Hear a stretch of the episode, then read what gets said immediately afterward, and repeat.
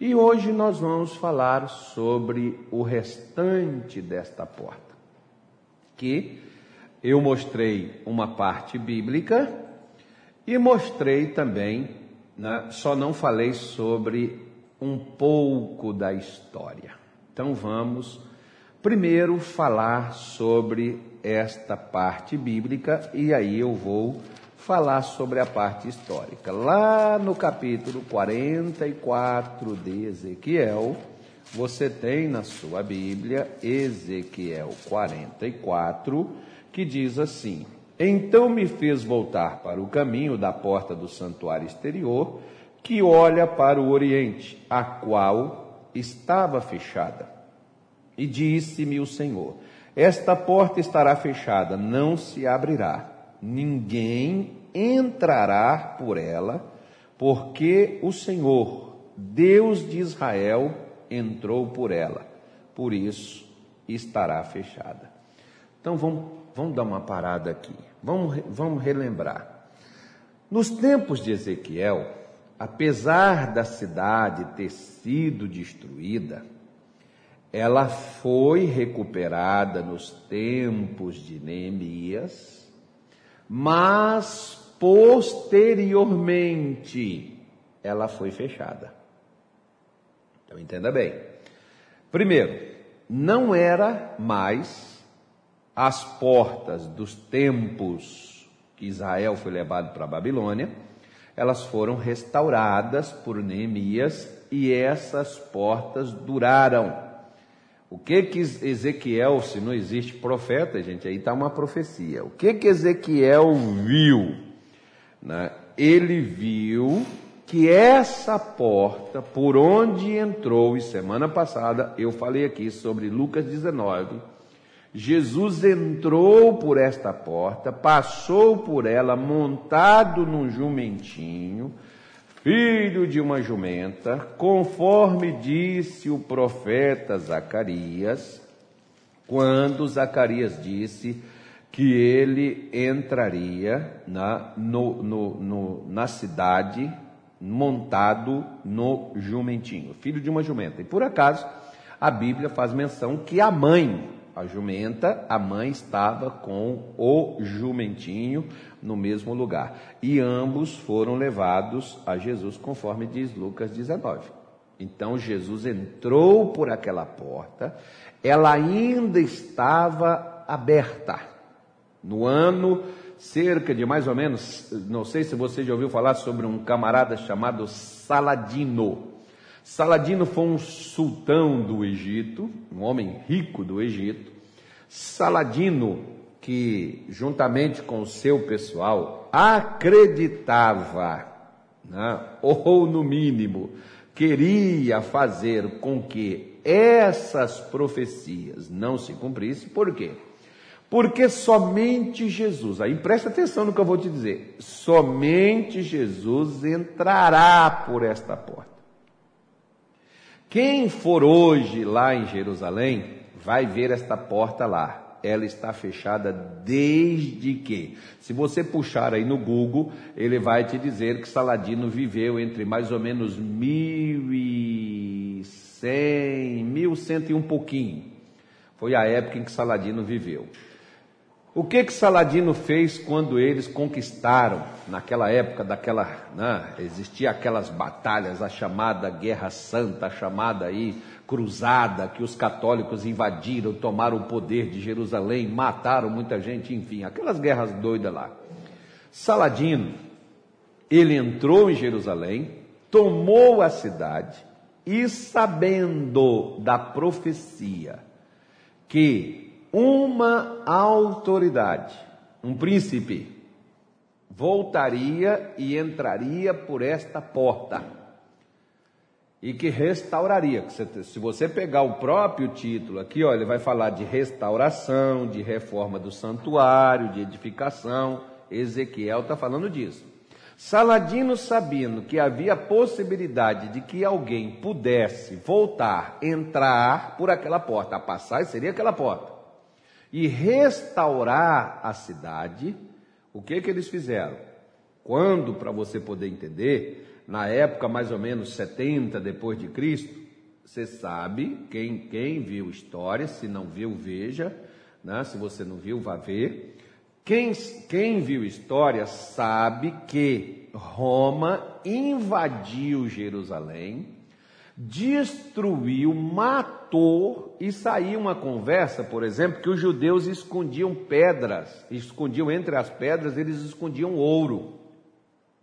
E você vê, por exemplo, ó, Jesus disse que não ficaria pedra sobre pedra em Jerusalém. E por quê?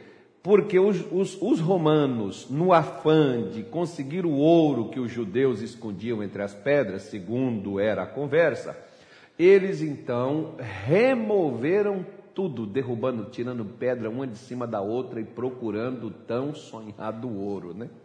que os judeus escondiam. Era apenas uma fake news, era uma falácia.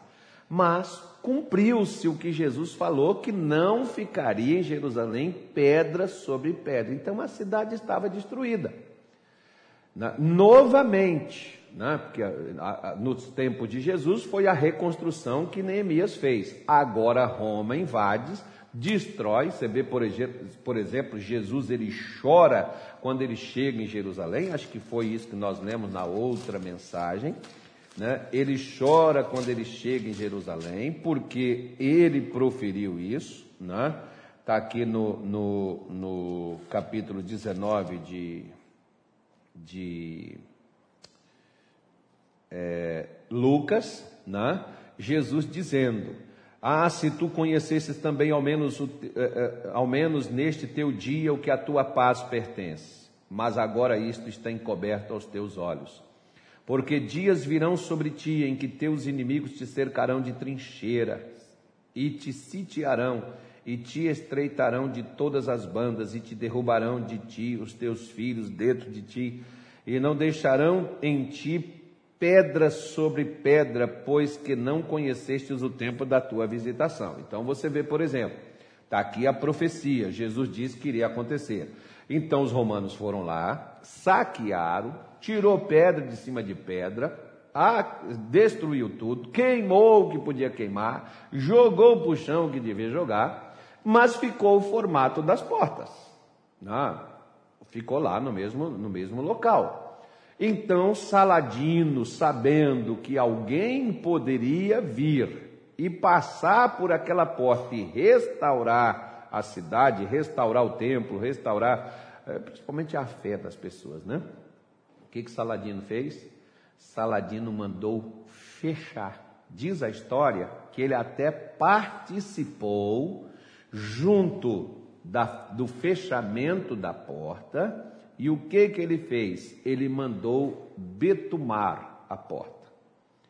O betume é para esconder local até onde você começa a quebrar, para fechar tudo, para ninguém ver nada. Então, Saladino, no afã de prejudicar e nunca de permitir que Israel pudesse erguer e se levantar, Saladino cumpriu a profecia de Ezequiel, que a porta que Ezequiel viu fechada. Ou seja, Mil e poucos anos antes, é aí que vem fantástico a pessoa falar que Bíblia é apenas papel que aceita qualquer coisa, né, gente? E como é que aceita qualquer coisa e a coisa se cumpre assim tão cabalmente desta forma como se cumpriu naquele tempo? Ok? Então, agora se cumpriu o que o profeta Ezequiel falou. E por que, que Ezequiel viu essa porta fechada? Porque ele diz: porque o Deus o Senhor dos exércitos passou por ela. E você vê Jesus dizendo aqui, ó, que o motivo da destruição de Jerusalém foi Jerusalém não reconhecer o dia da sua visitação. Agora vamos pegar essa coisa para cá, porque ainda tem mais um pouco de história para mim te mostrar. Deixa eu te passar um pouco para cá, porque veja bem, por que, que nós precisamos restaurar as portas espirituais da nossa vida? Porque muitas vezes a porta do seu coração está fechada para Jesus. Entra maus pensamentos, desejos, imoralidade, entra sentimentos, perversão, qualquer coisa, menos a palavra de Deus. A porta está fechada. Enquanto a porta estiver fechada, Tem como Jesus passar? Porque o meu e o seu coração, nós somos como uma porta e nós, somos um, nós temos uma fechadura. Sabe aquelas portas de banheiro? Que ela só abre por dentro, não abre por fora, porque fora, se você só vai abrir a maçaneta, o trinco, a gente chama de trinco. Mas a chave não, a chave fecha por dentro, você não tem como abrir ela por fora. Se alguém entrar no banheiro e girar a chave fechando ela, só por dentro ela vai abrir. O meu e o seu coração temos uma chave que só abre por dentro. Se nós não, não abrirmos, não tem como Jesus entrar. Por isso, Jesus fisicamente, ele esteve e estava em Jerusalém. Mas o coração das pessoas, dos judeus em Jerusalém, estavam fechados para ele.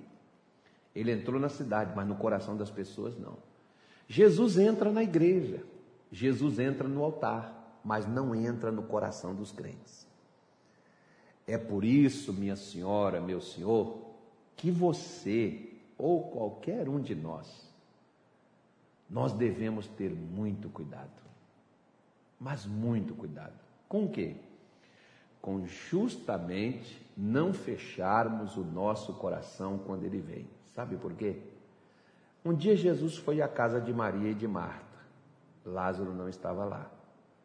Um dia Jesus voltou à casa de Maria e de Marta para ressuscitar Lázaro. Por quê? Porque no dia que Jesus esteve Lázaro não estava lá. E nem Maria nem Marta abriram seus corações para evitar que a morte chegasse. Às vezes a morte está a caminho. Às vezes a morte está diante de nós, mas nós estamos ainda vivendo em dias bons. E achamos que nada de mal vai nos suceder, que nada de mal vai nos acontecer. Mas, na realidade, o que que acontece conosco? Jesus vem, nós não vemos. Na hora que o mal chegar, Jesus não estará lá para evitar que ele nos atinja. Esse é que é o grande problema. Às vezes, como diz o profeta Isaías, buscai ao Senhor enquanto se pode achar, invocai-o enquanto ele está perto porque vai chegar uma hora que ele não estará por perto. Vai chegar uma hora que ele não estará perto e que a pessoa vai invocar, não vai ter mais jeito. Sabe aqueles problemas, por exemplo, que muitos vão no médico, às vezes um câncer, um problema no coração, que a pessoa demora tanto ir e quando ela vai, o doutor disse assim: Quanto tempo você está sentindo isso? Ah, tem uns três anos. Poxa, se você tivesse vindo antes, agora não tem mais jeito. Tem gente que diz assim: Não, Deus pode todas as coisas. Claro que pode, mas se Deus veio a mim e eu o rejeitei, Deus podia salvar Jerusalém, evitar que Jerusalém fosse destruída? Sim. Mas quando ele esteve lá, eles não aceitaram. Se você fecha o seu coração para Jesus, vai chegar uma hora que você vai abrir sua boca e Jesus não vai te ouvir. Não, o senhor está me agorando, Deus é amor. Claro que Deus é amor. Jesus evitou aqui, com todo o amor que ele tinha por Jerusalém, por todo o seu povo, ele evitou que eles fossem destruídos. E diz a história, eu estou falando de história Diz a história que a coisa foi tão terrível quando os romanos invadiram Jerusalém, derrubaram ela, queimaram tudo, tirou pedra sobre pedra, que os caras pegavam, porque você vai ver, por exemplo, Jesus dizendo assim: olha, ai daquelas que estiverem grávidas. Por que Jesus está falando isso? Ai das que estiverem grávidas. Porque as grávidas, por exemplo, os soldados romanos, a história, eu estou falando de história, tá, gente? Isso não está na Bíblia, não, está na história a história diz que os soldados romanos rasgavam o ventre das grávidas, tiravam os filhos vivos, pegavam uma, um filhote de hiena, costurava dentro do ventre das grávidas e deixava aquele bicho ali comendo a pessoa por dentro. A, pegava o feto, a criança, então pode ter nove, oito meses, não nasceu ainda, pegava o feto da criança, espetava na ponta de suas espadas e levantava para cima. É para você ter noção, porque Jesus foi o que Jesus falou se cumpriu. Ah, pastor, mas como é que Deus é amor? Nós vivemos a graça. Nesse tempo já era graça de Deus, gente. Não vira graça em desgraça, não, e depois quer que Deus dê solução. Se hoje Deus está falando comigo sobre arrependimento, sobre perdão, e eu fecho o meu coração, e eu não recebo, eu não aceito, sabe o que, que Deus vai fazer comigo na hora que aparecer o problema? Nada. Não, Deus é amor, Deus vai interferir. Então tá bom, leia outra, leia outra coisa, porque Bíblia não é isso daí não. Pelo menos é o que a gente está vendo aqui. Eu estou mostrando para você texto. Se você quiser acreditar na história de Branco de Neve, sete anões e da, da, da graça desgraçada, o problema é seu. Não, fica com o que você quiser. Desliga essa live e vai ver outra coisa. Mas se você quiser ver a verdade, se você quiser enxergar o que diz a palavra de Deus, o que ela diz é isso que está aí. O que mostra ela, o que eu estou mostrando para você, são coisas proféticas e são coisas que a história mostra que ocorreu. Por isso que quando é, é, é, é Saladino chega em Jerusalém, que a cidade está toda destruída, que aquele alvoroço, que aquela coisa terrível que aconteceu, Saladino manda fechar a porta, porque não é para restaurar isso aqui. Vamos fechar isso daqui. Outros tempos mais tarde surgiu um outro camarada chamado Suleimano. Suleiman. Estuda, você vai ver. O que, que esse camarada fez? Bom, eles sabiam que um sacerdote, por exemplo, não pode tocar em defunto, não pode ir a um cemitério. O sacerdote tem toda aquela coisa colocada pelas escrituras sagradas, pela lei, pela Torá.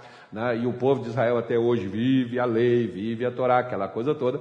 Então, esse Suleimani, o que, que ele fez, mandou fazer? Mandou fazer um cemitério na frente da porta. Ou seja, para passar e entrar na porta tem que ter, os, né, tem que passar no cemitério. Já que o camarada para passar tem que ser uma autoridade, previu ele. Bom, pode ser uma pessoa, tem que ser religiosa. Então, se for, não vai passar na porta. Por quê? Porque aí está contaminado. Ou seja, de vez sepulta o sonho de Israel de levantar, né? Se você for, vá ou pesquise. Se você for a Jerusalém, você vai ver que até hoje essa porta está lá, mas ela está fechada. E na frente dela está lá o cemitério. Tá bom? Mas ela vai ser aberta um dia, pastor? Vai. Quando? Quando o rei que passou por ela e que mandou fechar ela, quando o rei voltar, essa porta será aberta.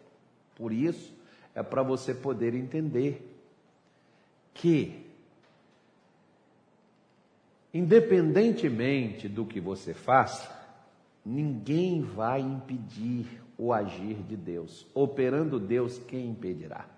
Quem pode impedir que Jesus volte, passe por cima do cemitério, que abra, passe por aquela porta e entre por aquela porta? Ninguém vai impedir. Sabe por quê? Porque a Bíblia diz que assim como ela vai ficar fechada, assim também o príncipe entrará por ela. Ela vai se abrir. Está lá, ó, 1100, pega Saladino, 1100 mais ou menos, a porta fechada. Nós estamos em 2020, tem mais de mil anos que essa porta está fechada e a Bíblia diz. É, leia Isaías 44, 45, 46, leia até o 47, leia lá que você vai entender o que eu estou te dizendo. Tá? Vá lá e leia. Você vai entender o que eu estou mostrando para você. E a parte da história, tanto do Suleimane quanto do Saladino. O Suleimane foi depois de Saladino, mandou fazer o cemitério na porta, porque se o Messias judeu vai entrar por ela, então se ele vai entrar por ela, ele não entra mais. Por quê? Porque está profanado o local. Agora, ele só esqueceu que o Messias judeu, né, ele só esqueceu de uma coisa, que o Messias judeu já tinha entrado por ela e vai voltar e vai passar por ela porque ela vai se abrir novamente. E nada vai impedir. Impede são os religiosos, né?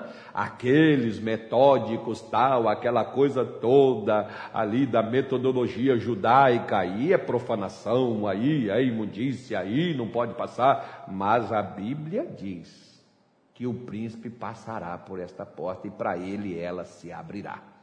Eu vou deixar que você leia, caso você se interesse, você vai lá e leia. Por que, pastor, eu devo restaurar a porta oriental da minha vida para Jesus passar? Como assim? Jesus pode entrar onde ele quiser? Pode não. Você já viu aqui, por exemplo, ó, olha só, quer ver? Se ele pudesse, ele não pediria nem para mim nem para você. Mas ele não pode. Por quê? Porque ele afirma dizendo: Eis que estou à porta e bato. Aquele que abrir, eu entrarei, cearei com ele e ele comigo. Então Jesus está à porta. Um dia, Jesus não estará mais à porta. Jesus estará assentado no trono. Hoje, ele está à porta do meu e do seu coração batendo. E ele diz: Quem abrir, eu entrarei. Cearei com ele e ele ceará comigo. Cearei com ele e ele ceará comigo. Quem? Ele diz: Quem abrir. Ou seja, tem pessoas que Jesus bateu a porta deles e eles não abriram. Você viu aqui Jesus chorando diante de Jerusalém e dizendo: Vão te cercar de trincheiras, vão arrebentar vocês, vai matar as grávidas, vai ser uma coisa terrível, vai matar os velhos, vai matar as crianças, vai matar tudo. E ele pôde evitar? Não, porque o dia que ele estava na porta, não abriram. Jesus hoje está na minha porta e na sua, pedindo para entrar, para estar com a gente. Vai chegar uma hora que Jesus não estará mais na porta e nem com a gente. Se nós não abrirmos, ele não estará. E nós estaremos ferrados diante daquilo que nós vamos sofrer. Porque aquelas pessoas, por exemplo, que os soldados romanos pegaram, rasgaram seus ventres, Pegaram suas crianças, botaram na ponta de espada e jogaram para cima. Aquelas pessoas não eram de tudo inocente, não, tá, irmão? Aquelas pessoas ouviram a verdade, elas viram o Filho de Deus descer do céu e ir a elas, mas elas não quiseram. O que mais precisa para você se abrir para Jesus? Precisa acontecer uma desgraça? Precisa acontecer uma tragédia na sua vida? Precisa acontecer um problema? Claro que não. Mas foi preciso acontecer para que Israel reconhecesse. É preciso que alguém sofra para reconhecer? É preciso, por exemplo, que alguém seja preso para entender que eu não posso, mesmo sendo livre, fazer o que eu quero? Porque aquilo que eu faço pode me levar à prisão? É difícil de entender isso? Claro que não. Então, minha senhora, meu senhor, meu amigo, abra os seus olhos. Jesus está à porta, pedindo para entrar. Se hoje você o rejeita, amanhã, quando você quiser, ele não estará aí. Vou te contar uma história. É história também, já vou fazer a oração. E domingo nós temos a unção aqui. Está aqui o pingo da fé para grandes soluções da vida. Domingo às 7, às 10, às 3 e às 18 horas. Deixa eu contar uma história para você. Essa é uma história, história mesmo, tá? Isso foi acontecido em algum lugar, deve ter sido em Minas Gerais. Nessa história, diz que uma senhora muito piedosa, muito religiosa, muito dedicada a Deus, Aquelas pessoas assim, sabe, toda esforçada, aquela pessoa assim, dedicada no trabalho de Deus.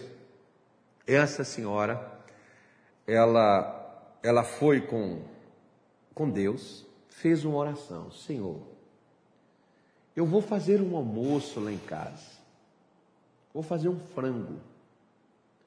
O senhor comeria frango com a sua serva? Eu vou fazer um almoço nesse domingo, um almoço bem legal. O senhor almoçaria comigo? E aí diz que Deus falou com ela: Sim, eu irei com você. Pode fazer o almoço. E ela disse: Que horas o senhor irá? Ao meio-dia. Meio-dia estarei na sua casa para almoçar com você. E ela então foi no supermercado, preparou, fez um almoço bem gostoso, colocou, serviu na mesa, quando estava chegando ali próximo do meio-dia, ela serviu na mesa Quando foi meio-dia em ponto, bateu na porta. Ela saiu toda feliz. Você sabe que no interior, por exemplo, as pessoas não abrem porta, elas abrem a janela. E foi lá e olhou. Era um camarada, bem maltrapilho, um mendigo, bem vestido, todo sujinho, rasgadinho tal. E aí ele falou: Ô oh, minha senhora, a senhora me daria um copo com água? Ela disse, ah, sim. Tá, eu vou te dar, mas não fica por aqui não, tá? Eu vou te dar água, não fica por aqui não, que eu estou esperando uma pessoa muito importante. E aí, ela foi lá, pegou um copo descartável, que não era nem para pegar de volta o copo da mão daquele mendigo, entregou nas mãos dele pela janela, não abriu nem a porta e disse assim: Ó, oh, você vai embora que eu estou esperando uma pessoa muito importante, eu não quero que você esteja aqui quando ela chegar. Ah, tudo bem, pegou a água, saiu bebendo, foi embora.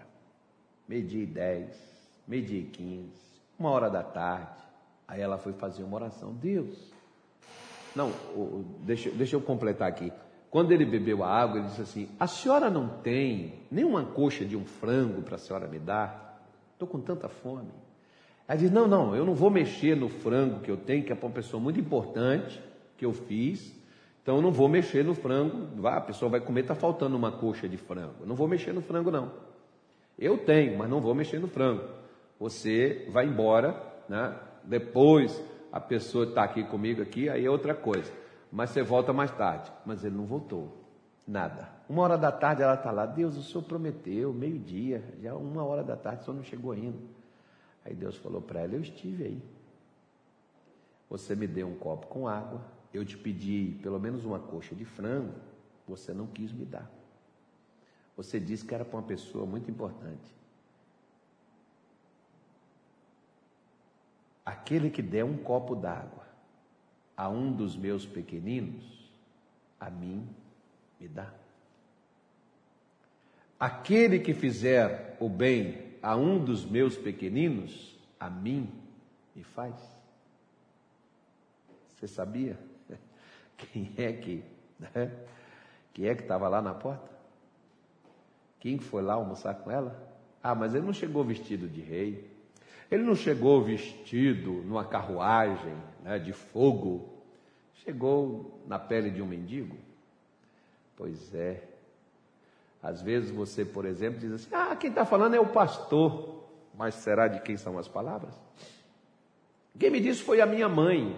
Mas será quem é que estava usando a tua mãe para lhe falar? E você não ouve. E você não deu ouvidos. E você pensa o quê? Por aí. Vamos fazer a nossa oração? Pai, em nome do nosso Senhor Jesus, nesta tarde de hoje nós oramos a Deus, apresentando ao Senhor a necessidade de cada pessoa. Senhor Jesus, há pessoas precisando de força, de saúde, de paz, de alegria, de libertação, pessoas precisando de um emprego, um trabalho, sossego meu Deus, eu oro e eu te peço que o Senhor manifeste o teu poder, meu Deus, nesta vida. Em o nome de Jesus, o Nazareno. Toca, meu Pai, no coração desta mulher. Toca, meu Deus, no coração deste homem. O Senhor diz que está à porta e bate. E aquele que abrir, o Senhor entrará. Senhor Jesus, não fique do lado de fora entre em nossos corações e nos ajude a provar e a viver daquilo que o Senhor tem preparado para a gente. Meu Deus, manifeste o teu poder, manifeste a tua presença e toque, meu Pai, em nome de Jesus, porque quando o Senhor entra, o Senhor traz sossego, o Senhor traz paz, o Senhor traz saúde, o Senhor traz libertação. Meu Deus, em nome de Jesus, toque agora e destrua, meu Pai, no corpo, meu Deus, desta mulher, no corpo deste homem, toda maldição, toda doença, alergia, essa pessoa, meu Deus, que está com o corpo dela como se fosse um fogo, que está queimando.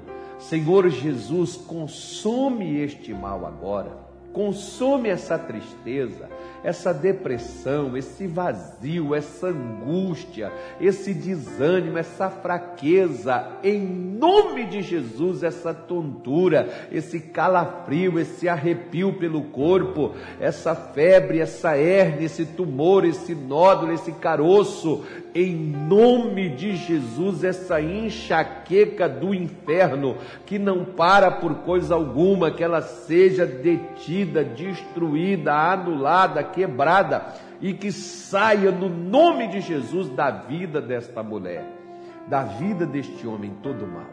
Senhor Deus, coloque a tua bênção.